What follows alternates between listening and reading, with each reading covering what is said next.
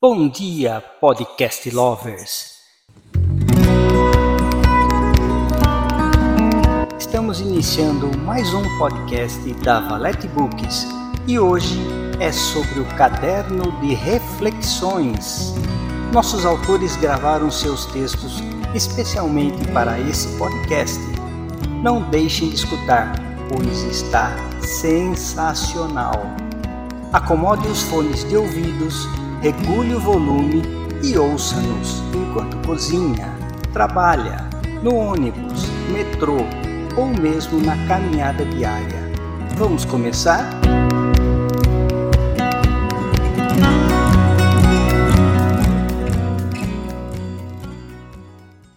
A Rosa, por Simone Gonçalves.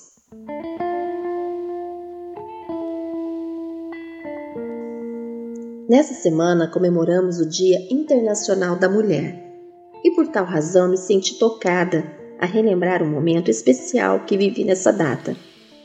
Não especificamente nesse último, mas já alguns anos atrás. Eu trabalhava como babá e me recordo do momento em que meu patrão chega e me presenteia com um botão de rosa. Foi a primeira vez que recebi um mimo nessa data e fiquei muito feliz e ele, sendo um homem de muita seriedade, me emocionou pela forma como me entregou a rosa. Todo educado e com poucas palavras, me disse: Feliz Dia da Mulher. Já não lembro quantos anos se passaram, mas me marcou de tal forma que jamais esqueci.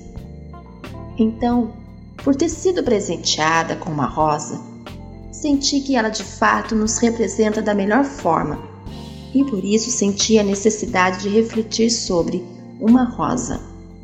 O que ela pode significar e representar para nós mulheres? E por que não também para alguns homens? Porque tem os românticos de plantão, né?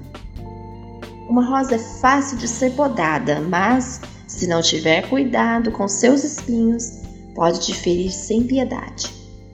Sua cor é vibrante, forte. O doce do seu perfume pode invadir tudo ao seu redor uma rosa já encanta com sua ternura, quanto mais um campo repleto de várias. Consegue transmitir, mesmo de longe, doçura e aquela vontade de estar perto, mesmo que seja só para continuar apreciando sua beleza. Ah, se comparada à mulher, acredito que tudo se encaixa. E não falo só por ser mulher, mas pelo que representa tudo o que vem desse ser sagrado.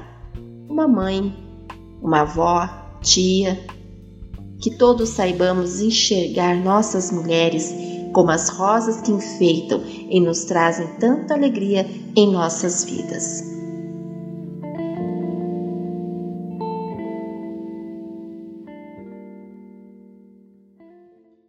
Sou daquelas, por Alessandra Vale.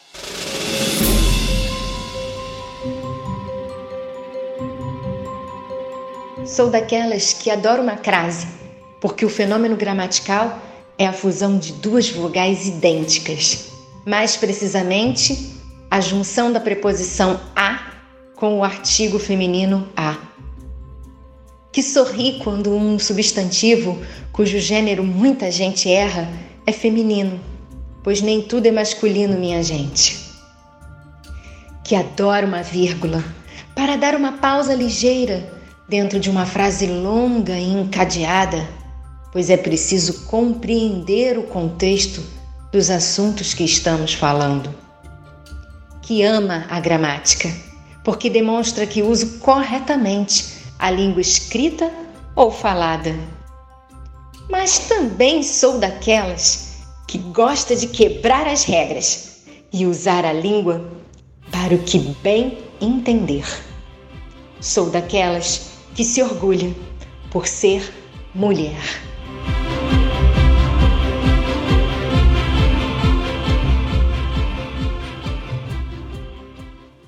Carta para minha futura eu.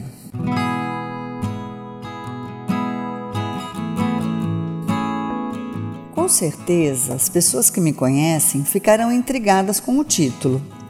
Afinal, o que dizer a alguém que tem mais passado do que futuro?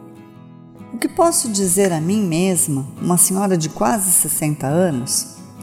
pois saibam que ainda tenho muito para viver.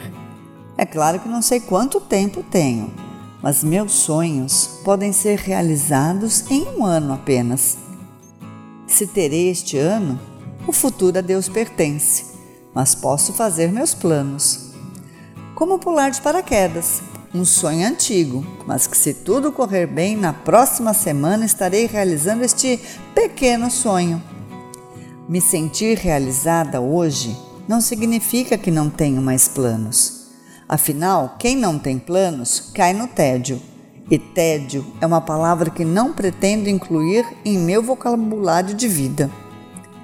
O meu sonho de escrever comecei tarde mas sei que ainda terei muitas histórias para contar. Portanto, o recado para minha futura eu é: você está de parabéns por todas as conquistas que teve, por todos os sonhos que conseguiu realizar e por todos os sonhos que contribuiu para serem realizados.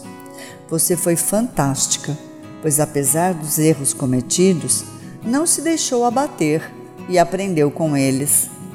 Você teve muitos sonhos, mas a vida sempre teve outros planos.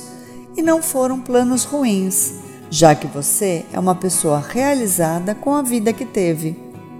Os sonhos que não conseguiu realizar foram insignificantes a tudo que você conquistou.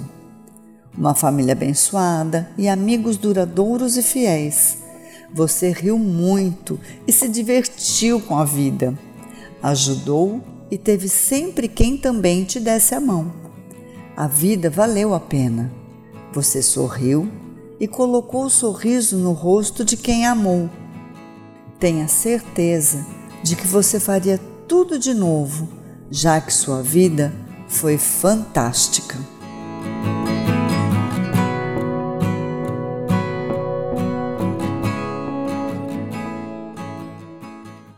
A Hora da Sua Morte. Por Luiz Primati.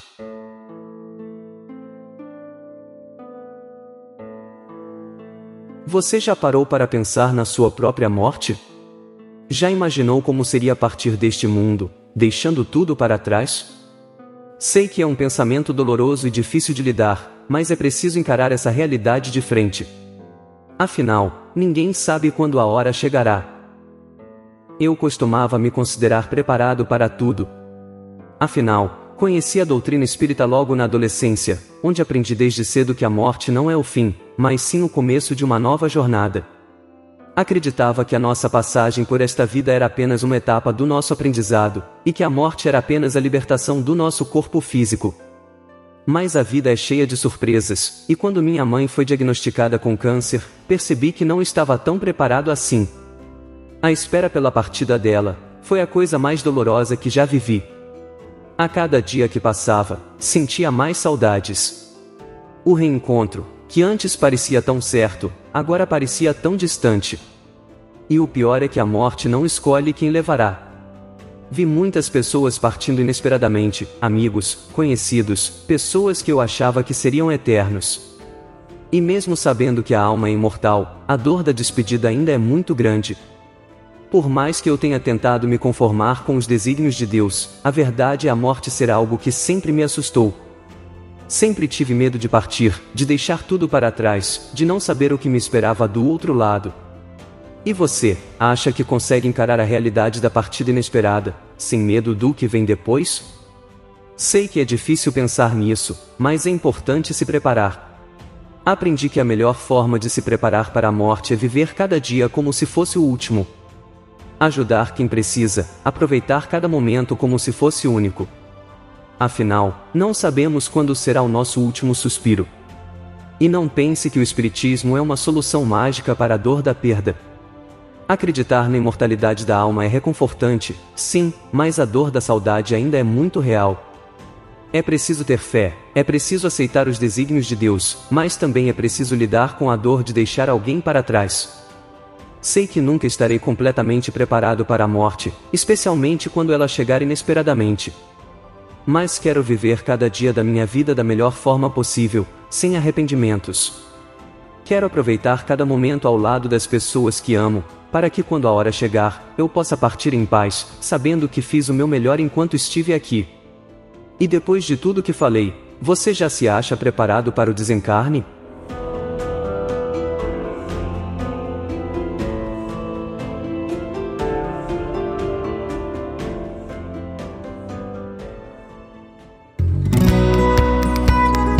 Assim encerramos mais um podcast da Valete Books. Fiquem atentos que a qualquer momento um novo episódio poderá surgir. Espero que todos tenham tido uma experiência satisfatória. Não esqueçam de nos seguir e deixar o seu feedback. Tchau, tchau!